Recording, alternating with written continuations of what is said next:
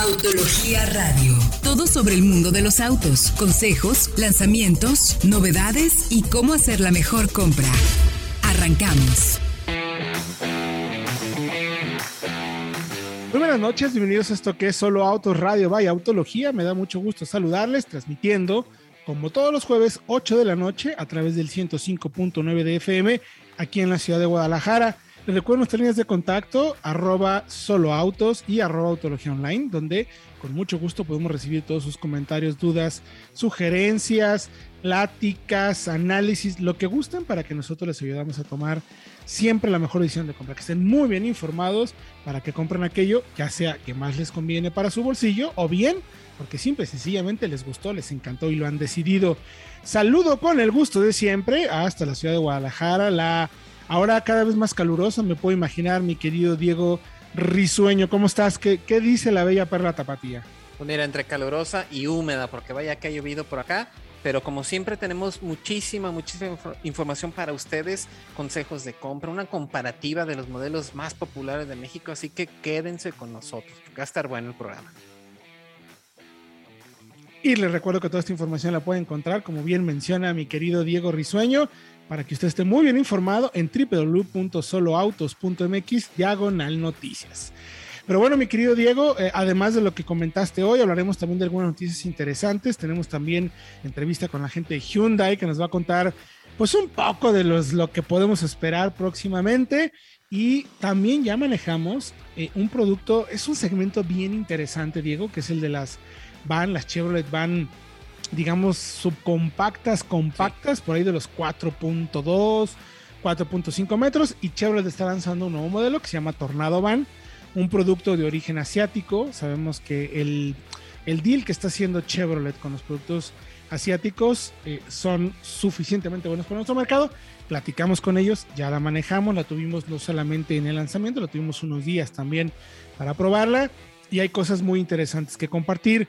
Eh, le recuerdo también que si usted nos está escuchando, nos puede escuchar a través del podcast, el podcast de soloautos.mx, en absolutamente todas las plataformas que existen hoy en día en la red de podcast a nivel mundial, sea eh, a través de Spotify, a través de pues de Macintosh, ¿cómo se llama el de Macintosh? Apple Podcast. Apple Podcast. Ya no es iTunes, eh.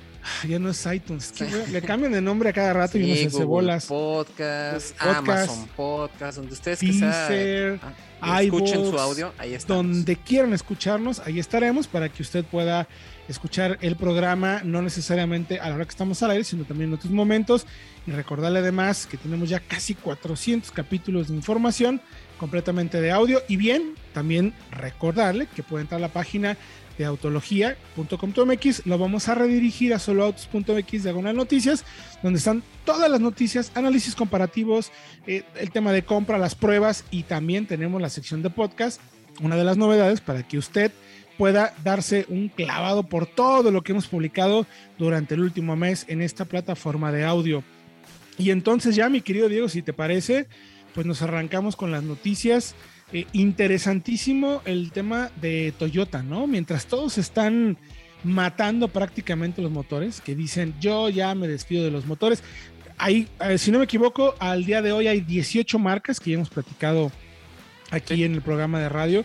18 marcas que se han pronunciado que dejarán los motores de combustión en los próximos años, sea la próxima década, los próximos 20 años más o menos van a dejar de producir. Muchas también ya han dicho que van a dejar de invertir en desarrollo de motores de gasolina o motores de combustión.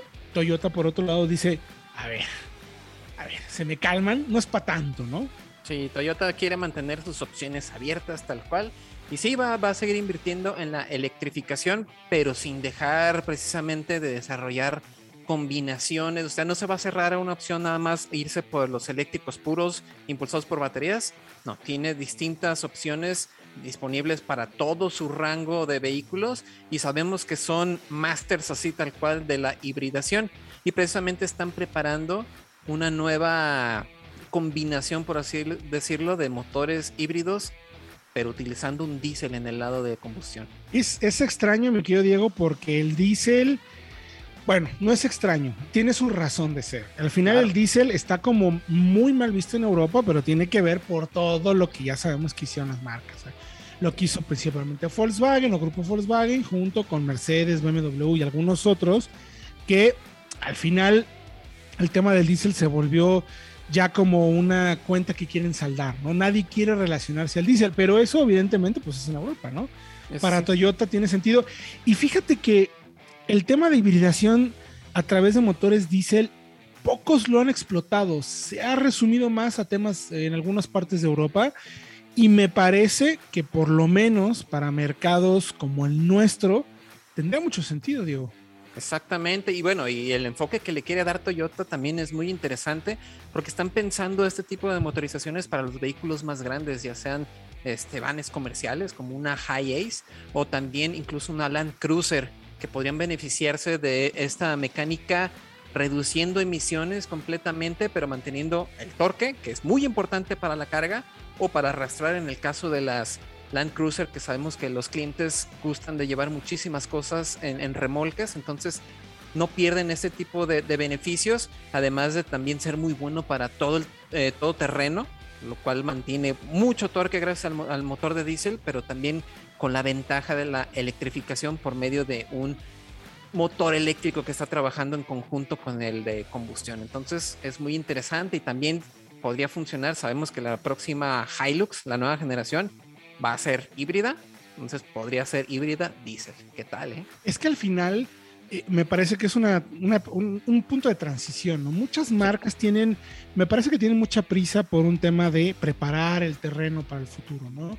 Eh, lo que vamos a ver con las nuevas generaciones, si compran o no compran autos, si se van a car sharing, hay mucho todavía, no hay nada escrito. A mí me parece una solución inteligente y sobre todo, a ver, así como no se azoten, o sea, a ver, no nos podemos ir todos eléctricos de un día para otro ok, sí, en Europa, Japón, primer mundo, ¿no? Algunas partes, sobre todo Europa, Europa del Norte, pero, pero, ¿qué va a pasar en Sudamérica? ¿Qué va a pasar en África, Asia, en la parte baja de Asia? A ver, ahí la gente no puede convertirse eléctricos de un día para otro. En México no estamos preparados ni siquiera en los próximos 30 años. O sea, no va a suceder pronto. Entonces, es una solución inteligente. Ya veremos cómo se detalla, cómo tenemos un poco más de datos en ese sentido.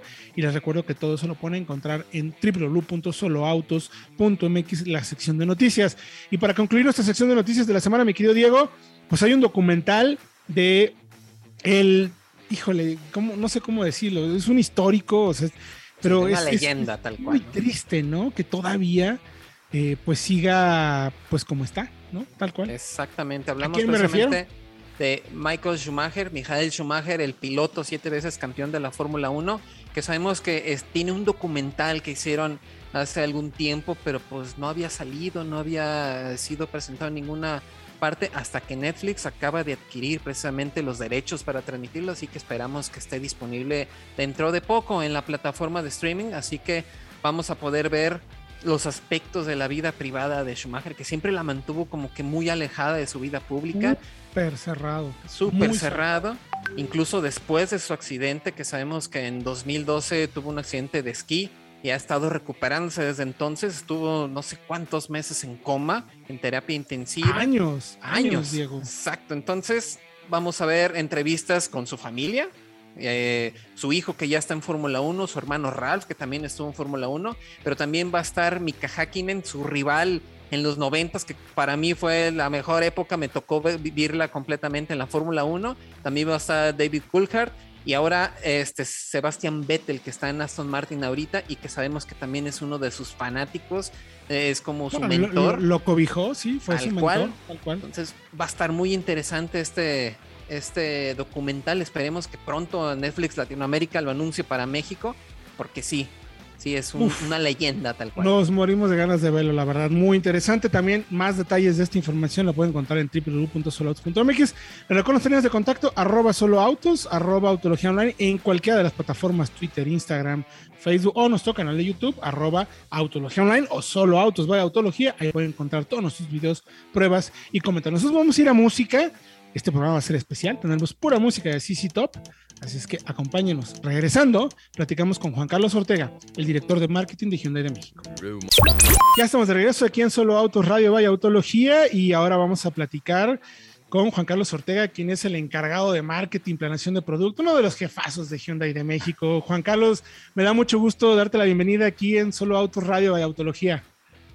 Estimado Héctor, la verdad es que siempre es un gusto platicar contigo, que, nos regales este espacio y pues sobre todo para que la audiencia de Autología pues eh, eh, se sienta también más cercana a nosotros. Un saludo y pues para platicarles las novedades que, que ya ves que hemos estado pues muy activos todo este año. Han estado muy movidos, vaya que han tenido productos y me llama mucho la atención la llegada de la nueva Santa Fe. Creo que es un producto, es un segmento súper interesante porque son de esas camionetas que tienen toda la tecnología, pero que luego también son como medio personales, ¿no? Ustedes hacen un cambio interesantísimo, eh, una propuesta pues totalmente nueva para la camioneta. ¿Cómo la ha recibido la audiencia? ¿Qué me puedes platicar de la llegada de esta nueva SUV al mercado? Sí, pues, pues mira, coincido totalmente con lo que estás diciendo. Eh, el, segmento al que está dirigido, si bien oscila alrededor de un 2% del total de la industria, por ende, como se podrán imaginar, es un segmento nicho y, por supuesto las expectativas de esta audiencia pues es, son altos conocedores, tienen muchas expectativas, eh, su interés por supuesto en la seguridad y en la tranquilidad de manejo es un must. Entonces, pues los tenemos que sorprender con más y mejores cosas. Eh, ciertamente, eh, Santa Fe, que, sigue siendo una cuarta generación y para ser más preciso, es una actualización eh, de ciclo de vida de, medio, de medio ciclo de vida, pues, pues la verdad es que nos hemos metido un poquito más que, que eso precisamente porque como tú sabes, típicamente las actualizaciones de medio ciclo de vida, pues simplemente es a, chasis y no se toca nada más, que no es nuestro caso. Nuestro caso, pues la verdad es que hemos tocado chasis, hemos tocado motor, hemos tocado transmisión, hemos tocado tecnología, pues para que se sienta mucho más allá de una actualización de medio ciclo de vida. Sí, la verdad me sorprendió mucho la llegada del nuevo motor, que es un motor bien robusto. Se vuelve eh, de las opciones más potentes dentro de lo que se encuentra en el segmento. Y además trae todo el sistema pues, de asistencias a la conducción, que en ese segmento me parece que ya el cliente sí lo acepta, ¿no? Lo reconoce y, e incluso te lo pide, ¿no? Sí, sí, totalmente. Pues sí, mira, como tú bien dices, en términos de motor, pues tenemos un motor 2.5 litros eh, Smart Stream, que tiene 281 caballos con 311 libras pie de torque, la verdad que no quiero ser muy técnico, pero sí son casi 50 caballos más que la generación anterior. Entonces, como podrán imaginar, la diferencia es, brutal. Es brutal. Eh, por, el otro lado, también tenemos una transmisión 8 DCT con también nuestro nuevo sistema eShift en términos de cambios eh, de, transmisiones de, drive a parking, de reversa, en donde eliminamos eh, la palanca de velocidades y los cambios es a través de botones digitales para poder tener un habitáculo mucho más amplio y dar esta sensación extensa de amplitud. Eh, por el otro lado, pues tenemos eh, adentro un clúster para el piloto de 12.3 pulgadas, que es el más grande del segmento y además la pantalla de entretenimiento de 10.25 pulgadas, entonces pues, pues, se ve un clúster imponente con este tamaño de, pantallas. Y por supuesto con toda la tecnología de entretenimiento de conectividad para Android Auto, Apple CarPlay, eh, sistemas de cargador inalámbrico para tu teléfono inteligente con carga rápida, que, la verdad a mí siempre me gusta traducirlo en beneficios, pero, pero es un poquito complicado porque depende de tu tipo de teléfono inteligente, pero podríamos hablar en general de cargas típicamente de 3 horas, ahora hasta 90 o 50 minutos para el 100%. Eh, en términos de seguridad, por supuesto, como tú ya bien dijiste, pues la tecnología que hemos resumido en este umbrella que le hemos llamado Hyundai Smart eh, Sense, pues integra toda la tecnología de sensores de asistencia y de seguridad para poder eh, ofrecer un manejo tranquilo, a, por supuesto al que maneja, pero también a los copilotos, pero también a los peatones, ¿no? Porque es un 360 este tipo de sensores y de, y de tecnología de asistencia y de conveniencia a la hora de manejar. Sí, totalmente de acuerdo. De hecho, hicieron una preventa interesantísima a través de Internet, que me parece que para estos modelos es interesante. ¿Cómo, cómo ha sido la respuesta de la gente? Súper, súper. Eh, sí, la verdad es que mil gracias por la pregunta. Iniciamos hace un poquito, alrededor de dos semanas, y, la respuesta ha sido increíble. Tú ya sabes que nuestros, por lo menos los últimos cuatro lanzamientos, hemos estado muy enfocados en poder brindar este viaje virtual en, el buqueo o en el anticipo de preventas eh, de manera virtual. Ahora en el caso específico de Santa Fe, con solo 5 mil pesos, la gente a través de una plataforma que se llama OpenPay puede dejar su anticipo y buquear ya la especificación que desee del, del, color exterior, interior, la versión eh, que desee, eh, para que cuando iniciemos formalmente la venta, que es el 26 de agosto, pues entonces básicamente vayan a su agencia y ese mismo día eh, pues puedan, por supuesto, salir de la agencia ya con el vehículo de su preferencia. La verdad es que me gusta mucho la nueva imagen, la calidad de materiales, los pasos que están dando están interesantes. Y eso me obliga a preguntarte, Juan Carlos. Obligadamente, obligadamente. Nosotros ya hemos visto eh, muchos productos nuevos de la marca. El Elantra me pareció fantástico, eh, o sea, ya lo tuvimos oportunidad de probar, una evolución de verdad fantástica, un segmento complicado, pero creo que tienen, tienen elementos bien interesantes para que la gente se acerque y lo conozca. Pero también hay un par de segmentos podemos decirlo así, nuevos para la marca, ¿no? Y te tengo que preguntar forzosamente por Santa Cruz. O sea, nos han preguntado muchísimo por esta pickup, que, que, viene además con toda esta nueva tendencia e imagen de la marca, ¿no? Claro, claro. Pues sí, mira, la, realidad es que Santa Cruz está fundamentalmente eh, pensado en el mercado americano. Eh, ¿Por qué? Pues porque como tú podrás imaginarte, el tamaño del mercado americano oscila alrededor de 1.5 millones de coches nuevos vendidos al mes. Entonces, pues ya te imaginarás el tamañote que es el mercado americano y por ende, eh, pues la posibilidad de hacer vehículos mucho más específicos para segmentos con necesidades muy puntuales.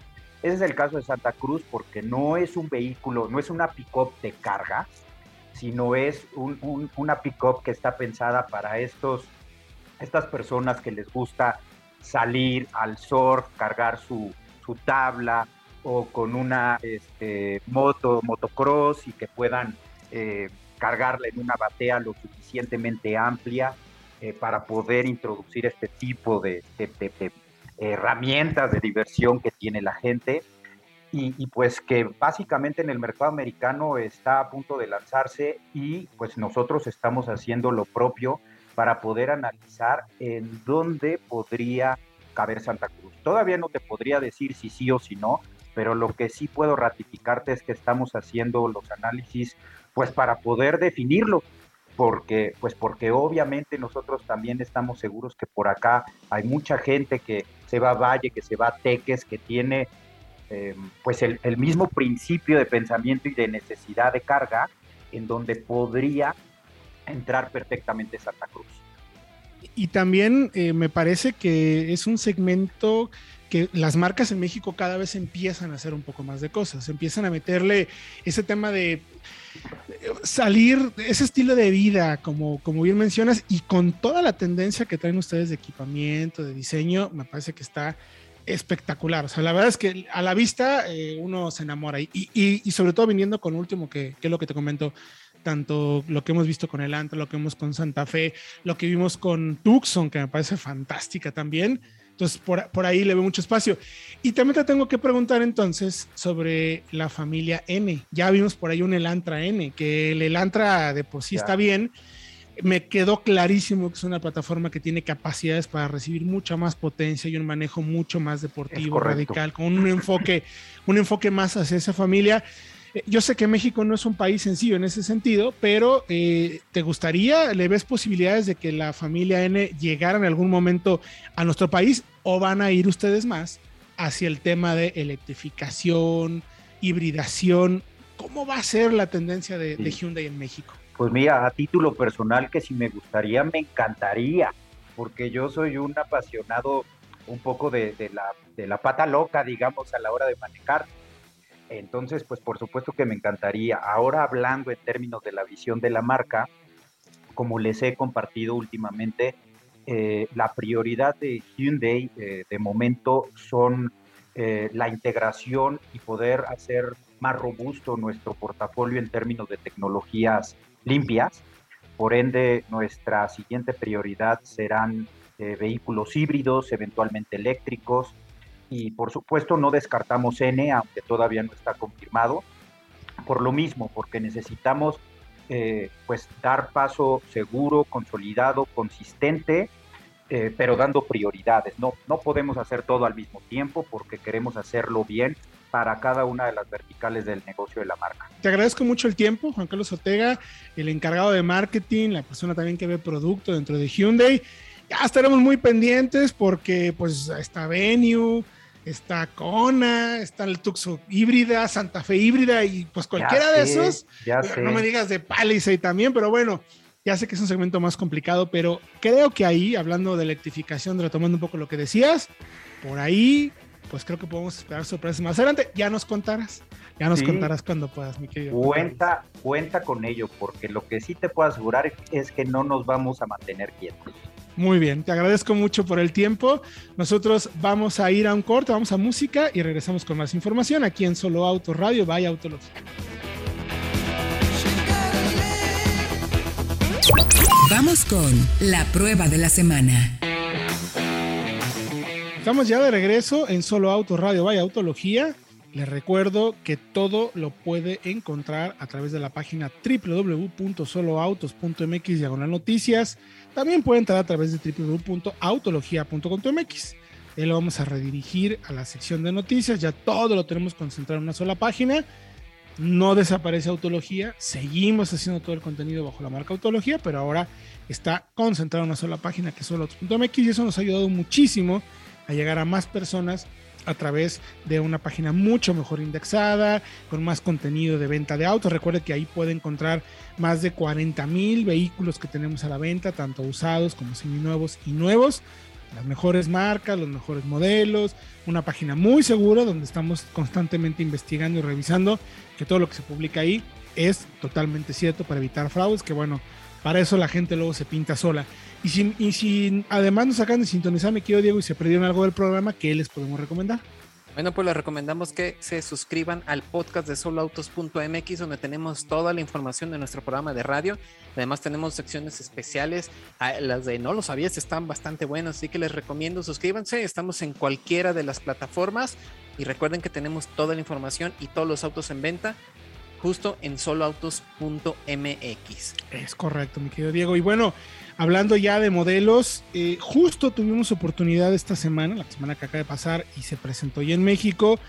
Eh, una nueva camioneta, es la Chevrolet Tornado Van. Aprovecha el nombre de Tornado, que es eh, un nombre que en México pues tiene muy bien, está muy bien posicionado. ¿no? muy Sí, sí, sí, es muy popular la camionetita. Exactamente, pero en realidad se trata de una camioneta de origen asiático. Sabemos que General Motors eh, tiene pues prácticamente cuántos acuerdos ya con, con General Motors. Ha presentado muchísimos modelos eh, con marcas, eh, la que tiene presencia. Por ejemplo, ellos tienen acuerdos con las marcas SAIC, Guling, que se, de hecho en, en, China se llama SAIC GM Guling donde hemos visto modelos como Cavalier, eh, la Captiva, viene la Group, el Aveo, eh, la Tracker.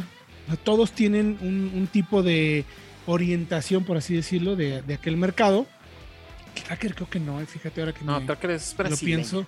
Tracker es brasileña, es verdad. Pero bueno, haría la versatilidad de que un grupo de marcas tenga acceso a eso.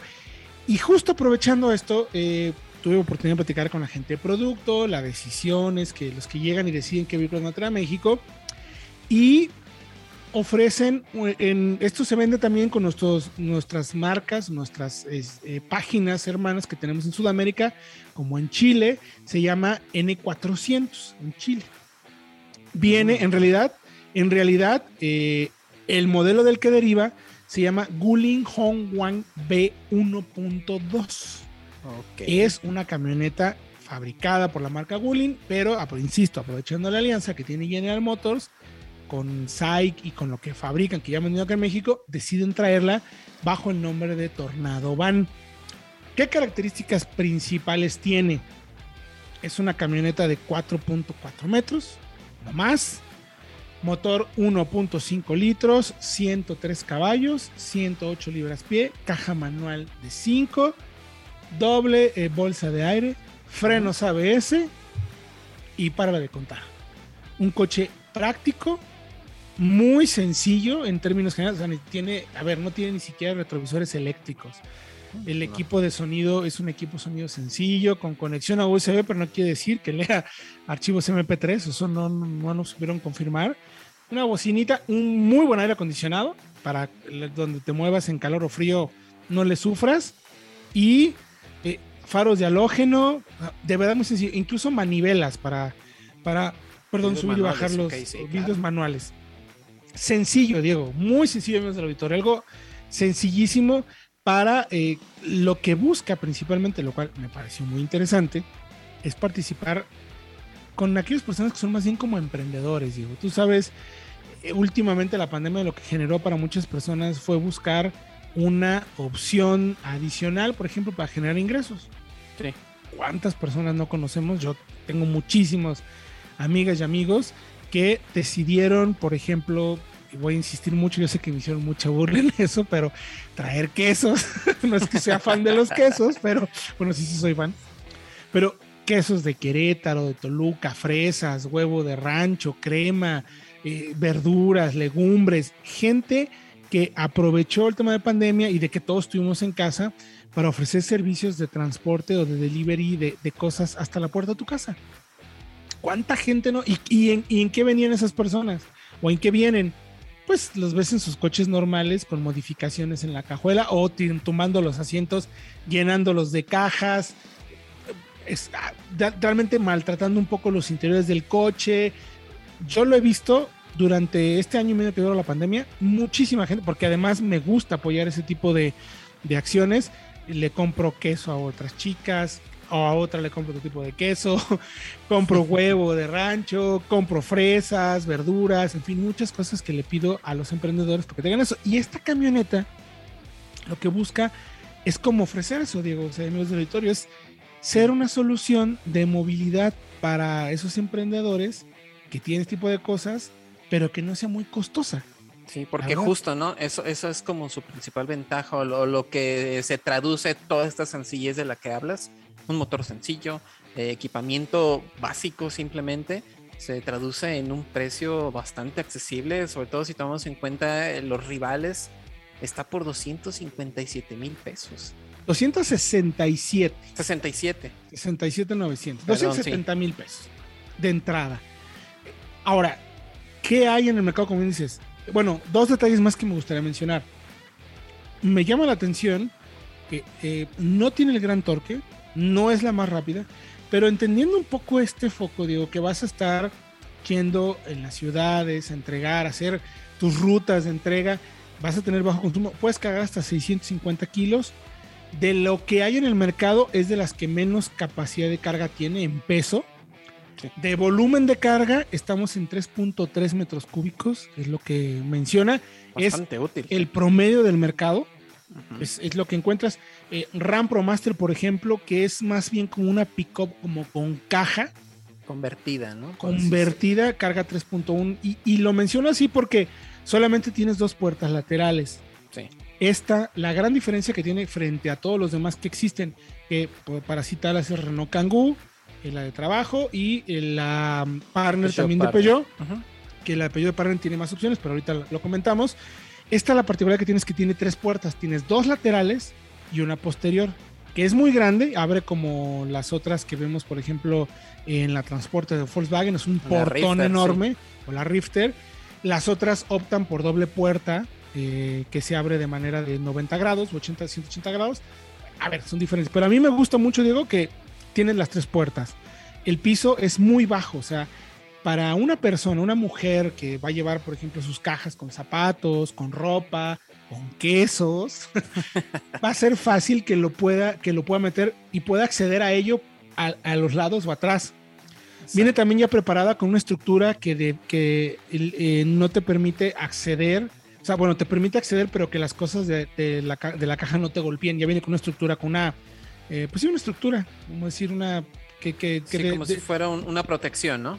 Exacto, divide la cabina del espacio de atrás, que eso lo vuelve también muy práctico, pero no te, no te resta visibilidad porque tienes huecos para poder ver si no llenas de carga, puedes ver a través del retrovisor, del, retrovisor principal y de la, de la ventana tan grande que tienes al fondo. Entonces, en ese sentido está muy bien. Insisto, 276 mil, 267 mil pesos. ¿Qué existe en el mercado, mi querido Diego? ¿Cuáles son los rivales directos con características similares? Bueno, pues primero eh, encontramos, como comentas, a la RAM Pro Master, que es esta camionetita derivada de la anterior RAM 700, como con una caseta pegada, por así decirlo. También un motor de 1.4, eh, equipamiento bastante básico. Aquí ya tenemos cristales eléctricos, sensores de reversa. Aquí no tenemos ni siquiera sistema de sonido, pero está disponible. También carga, perdón, 650 kilos, o sea, lo mismo. Exactamente. con este con este planteamiento y está desde 274,900. Bastante tal cual. Rival directo en precio, pero creo que porque por concepción, la verdad es que me gusta más la Avante, soy honesto. Y luego ya viene la, la, la Kangoo, la Renault, que es más costosa, vale casi 300 mil pesos, ¿no? Exacto, y bueno, y sabemos que la Kangoo también se ha posicionado en nuestro país bastante, tenemos muchos años con la camioneta, muchas empresas la han utilizado, motor 1.6 también bastante conocido, desde 294.500. Ojo, porque aquí se supone que ya incluye control de estabilidad. Entonces, es opcional. Es, opcional. Opcional. Ya lo ofrece. y no tienes acceso a la cabina. Eh, no, hay, no hay división, está totalmente cerrada, ¿no? Y, solamente una sola puerta lateral. Ajá, la puerta lateral y las puertas dobles que mencionábamos atrás. Y completa en el. Y, y completa. Exactamente, la Peugeot Partner, que bueno, yo creo que es la más este, refinada, por así decirlo. Sabemos que tiene la nueva plataforma este, que también utiliza Rifter que también utiliza el Peugeot 2008, toda esta plataforma MP2 creo que se llama, es bastante Yo creo que es la que mejor se maneja definitivamente. Sí, y tenemos opciones con este motor diésel, tenemos opciones con el motor 1.2 turbo que también vemos en estos modelos. Y hay una maxi, hay una más grande. E, en, la Peugeot puedes pasar de 3.3 eh, metros cúbicos a 4.4 y también hay una intermedia de 3.9. 3.9 y 4.4. Muy amplia, muy, muy amplia, pero arranca en 327 mil pesos, que son ya 60 mil pesos de diferencia, prácticamente, hasta, o 337, perdón, hasta los 370 mil, ya te puedo decir, por, la, por la Maxi. Motor diésel de 90 caballos o motor 1.2, el, el PureTech que conocemos de 110 caballos. Dos enfoques muy diferentes. La verdad, creo que el que se lleve este segmento va a ser aquel que entienda que el emprendedor tiene problemas de flujo de efectivo, claro. que es difícil en el mundo del emprendedurismo poder mantener la camioneta, pero con unos esquemas de compra que parece ser que es lo que Chevrolet va a estar ofreciendo, podría irle muy bien al producto. Los queremos invitar a que vayan a www.autologia.com.mx o soloautos.mx de noticias. Ahí tenemos el detalle perfecto y completo del modelo. Además, en nuestro canal de YouTube pueden encontrar este primer contacto. Nosotros vamos a ir a un corte y regresamos con un comparativo bien interesante. El nuevo Nissan March contra el Hyundai Granite. Estamos de regreso ya en Solo Auto Radio Vaya Autología, último bloque. Les recuerdo que nos puede contactar, mandar todas sus preguntas, comentarios, dudas o sugerencias en arroba solo autos en todas las plataformas de redes sociales que busque, sea Facebook, sea Twitter, Instagram, incluso hasta TikTok. Ahí tenemos a Fred bailando. Y estamos abusando porque Fred no está, no lo, ni lo mencionamos. Ni quien lo extrañe, Diego, ¿eh? Oye, de veras, hemos hablado del MX5 en este programa tampoco. No hemos hablado ni de Mazda ni del MX5. No, no, no. No, no, el buen Fred, el próximo programa ya la próxima semana estará acá, que seguramente le vamos a cargar la mano nada más para que se le quite por haber ido tanto tiempo de vacaciones. Oye, mi querido Diego, eh, tuviste oportunidad de hacer el test técnico comparativo, un análisis muy interesante, de verdad, de dos modelos que estoy seguro que ahora sí los voy a decir Volkswagen, no, no es cierto. No, no. Nissan March, no es en estricto orden alfabético, sino en orden de importancia, contra el Hyundai Grand i10 es un segmento que ya hemos comentado, mi querido Diego, aquí en, a través del programa de radio y en todas las plataformas.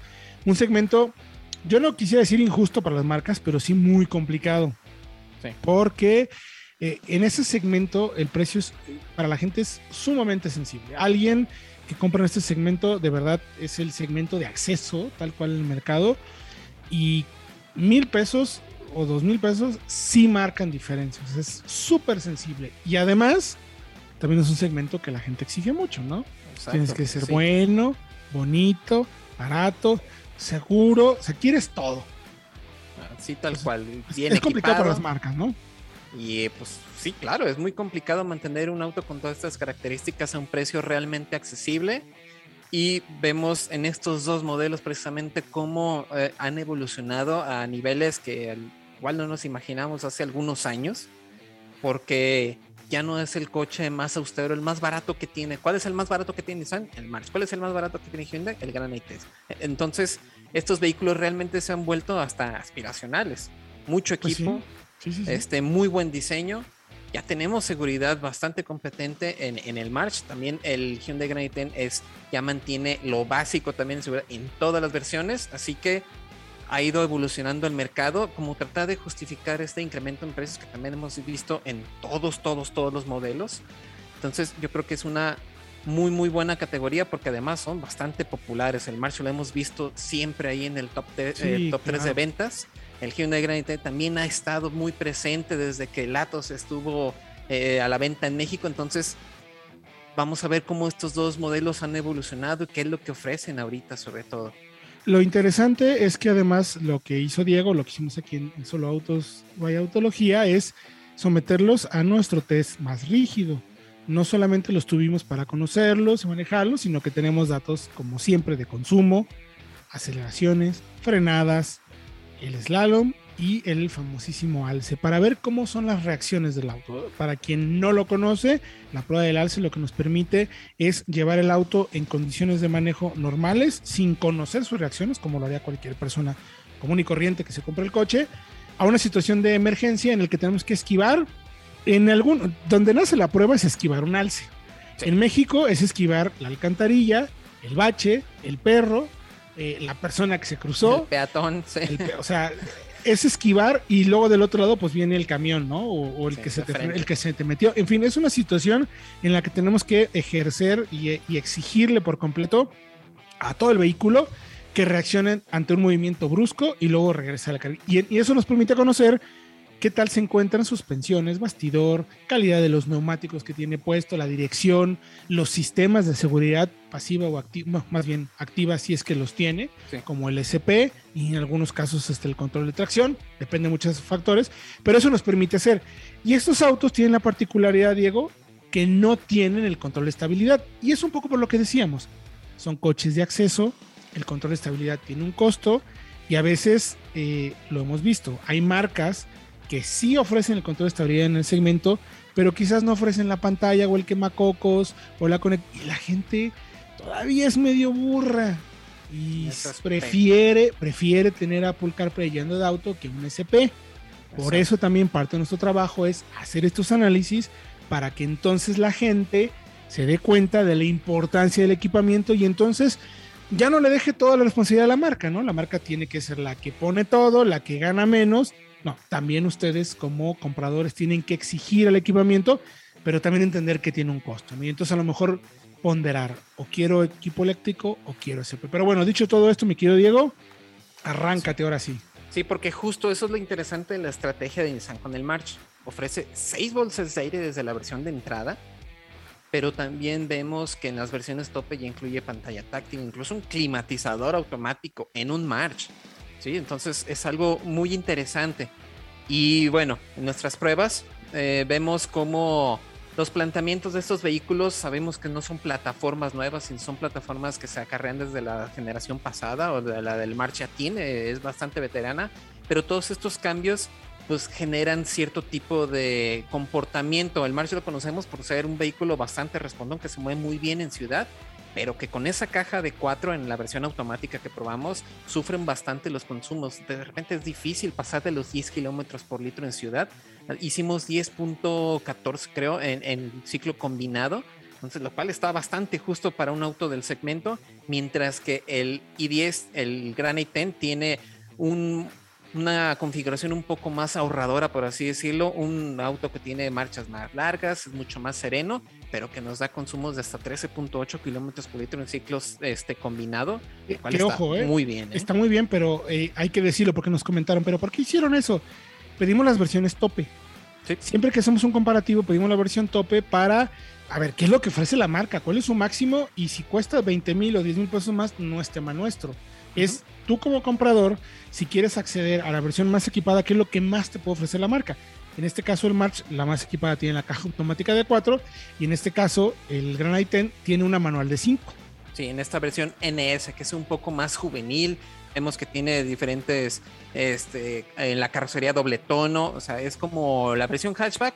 El manual es como el que más buscan, el más equipado, tiene hasta un cuadro de instrumentos parcialmente digital y esto es lo que ofrece precisamente a la marca como tope de gama. Y bueno, ¿cómo, lo sentiste? A ver, eh, temas ya de motor, 105 caballos, si no me equivoco, en el March. En el March. 90 y... 83 en el. 83 en el. porque es un, es un 4 cilindros de 1.2 litros, el otro es 1.6, automático manual, pero bueno, ya, esos son los datos de prueba, mi querido Diego. ¿Cómo nos fueron los datos de prueba? ¿Qué te dieron de consumo? Ya los mencionaste. ¿Cómo te fue en aceleraciones, frenadas, recuperaciones? ¿Y cómo lo sentiste ya en el test técnico? Exactamente, bueno, en el March, que es un auto que sabemos que se maneja bastante bien, 13.9 segundos de 0 a 100, porque la caja no ayuda. Mientras tanto, en el Granite 10 lo conseguimos en 14.6 segundos, es un poquito más lento, pero se siente mucho la diferencia, ¿sí? En, cuanto a la frenada, en el Granite 10 necesitamos de 41.3 metros, una cifra que fue bastante consistente durante todo el ejercicio, lo cual está bastante bien por una configuración de frenos y tambores en la parte de atrás, mientras que en el March nos sorprendió, la mejor que hicimos fue de 39 metros, después se fue alargando un poquito, quedando este, muy similar al Gran hay fatiga, hay fatiga, es lógico porque no es un, vehículo que tiene discos extremadamente, pero vaya, por una frena de pánico es un muy buen dato. Muy buen dato, exactamente. Pero lo que sí nos sorprende, por ejemplo, por parte del March es la dirección. Es bastante rápida para ser un vehículo, eh, se siente muy ligero y detrás de los mandos parece que vas mucho más rápido de lo que realmente vas. Y eso también se nota en el slalom, donde conseguimos 48.9 kilómetros por hora que es un muy buen dato para un auto tan pequeño, por así decirlo, y pues también nos beneficia eh, el, hecho de no contar con, alguna asistencia como el SP que nos pueda frenar precisamente. Pero también nos sorprendió más todavía en este aspecto el Granite 10, porque alcanzamos 49 kilómetros por hora. Al ser un poco más corto, también tenemos este. son más ágiles, ¿no? Es un poco más ágil, a pesar de que la dirección es significativamente más lenta, eso sí. Pero bueno, Ahora, y en el alce. El alce. Sin SP, a ver cómo. Precisamente sin control de estabilidad. Hemos probado vehículos en este segmento donde la plataforma hace un muy buen trabajo. Recuerdo así de primera mano el, el Gol, que tiene la plataforma del Ibiza anterior, por así decirlo. Un auto que resuelve bastante bien, con una dirección bastante precisa. Pero aquí notamos como en estos dos vehículos, por ser también un corte más económico en cuanto a todo el esquema de suspensión, notamos como el eje trasero en realidad es, es bastante suelto y en, el March a los 66 kilómetros por hora es casi imposible regresar al carril sin hacer un trompo, porque el eje trasero de plano no obedece las indicaciones y al no contar con control de estabilidad, el coche se va de filo así tal cual. Y en el caso del Granite 10, la segunda pasada, 65 kilómetros por hora, más o menos, la realizó apenas. logramos llegar al, tercer carril, un poco descompuestos, porque sí, la dirección es un poco más lenta y eso hace que se acumulen más inercias y haga un efecto péndulo al final. pero al subir la velocidad a los 69.3 kilómetros por hora, como lo hacemos este, más o menos con todos nuestros ejercicios, ya notamos donde ahora sí el eje trasero simplemente no puede seguir las indicaciones, la dirección es bastante lenta para corregir y terminamos cruzados este, en el ejercicio. A ver, esto es de esperarse, Diego. Claro. Eh, Sabemos que el SP lo que genera es precisamente ese efecto basculante en los ejes y al transferir los pesos va a pasar. El SP lo que hace es evitarlo. Sí. No, la verdad es que no quiero, o sea, culpar tanto a las marcas por eso, porque yo, yo estoy seguro que, o sea, si la marca lo ofrece, lo puedo ofrecer. Sí. Va a aumentar un poquito el precio del auto. El problema es que la gente no lo va a querer pagar.